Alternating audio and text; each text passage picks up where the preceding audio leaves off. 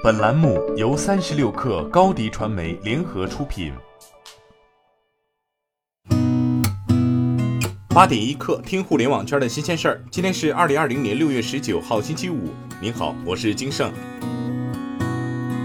京东集团昨天如期在港股上市交易。京东上市恰逢电商六幺八大促。数据显示，今年京东六幺八大促的累计网站成交金额约两千二百八十四点六亿元。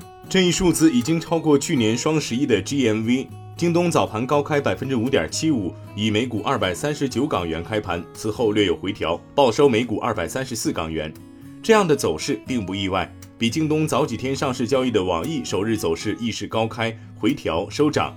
总体看，中概股赴港二次上市并未获得估值溢价。在京东正式在港交所挂牌交易的当天，又一家中概股华住酒店传来将赴港二次上市的消息。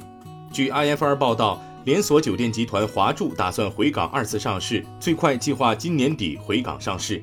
知情人士称，华住尚未决定筹集多少资金，按照目前估值，华住或将筹集五亿到十亿美元。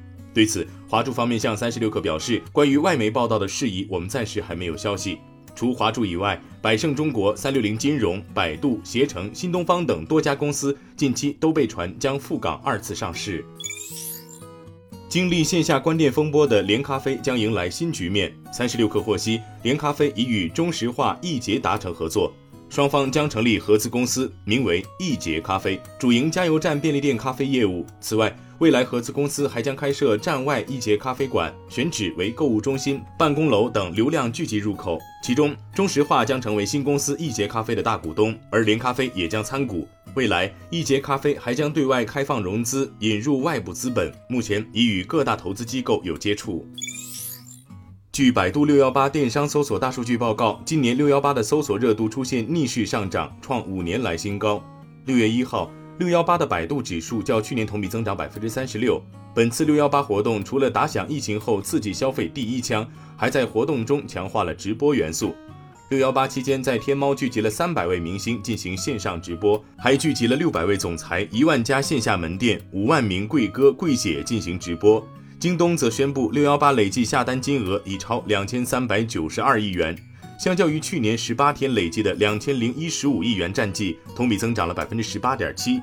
苏宁易购也发布了六幺八大促一小时战报，数据显示，零点至凌晨一点，苏宁易购全渠道销售增长百分之一百三十二，零售云销售额增长百分之四百三十一，苹果、美的、格力、海尔、华为、小米销售额均破亿。王者荣耀被注册成白酒商标，法院判国家知识产局重新裁定。六月十七号，北京知识产权法院一审审结王者荣耀商标权无效宣告请求行政案，认定九起贵州问渠成裕酒业有限公司申请注册的商标损害了游戏王者荣耀的在先权利，判令国家知识产局撤销被诉裁定，并重新作出裁定。二零一八年六月，国家知识产权局以诉争商标与引证商标未构成类似商品上的近似商标等为由，裁定苏州商标予以维持。对此，原告腾讯公司不服被诉裁定，向北京知识产权法院提起诉讼。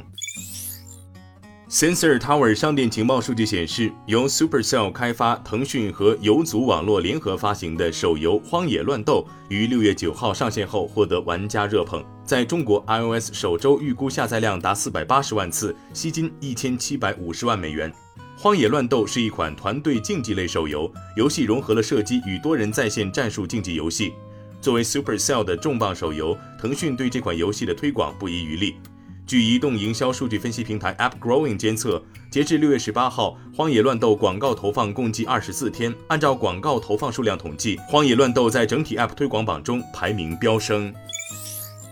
据国外媒体报道，Facebook 前高管查马斯·帕里哈皮蒂亚昨天表示，在未来十年内，包括 Facebook、亚马逊、谷歌和苹果在内的一些大型科技公司将分拆。帕里哈皮蒂亚预测，Facebook、亚马逊、谷歌和苹果将继续受到世界各地监管机构的调查和罚款，直到他们不再是庞然大物。他同时指出，当前唯一没有成为反垄断监管机构目标的大型科技公司是微软。今天咱们就先聊到这儿。编辑崔彦东，我是金盛，八点一刻，咱们下周见。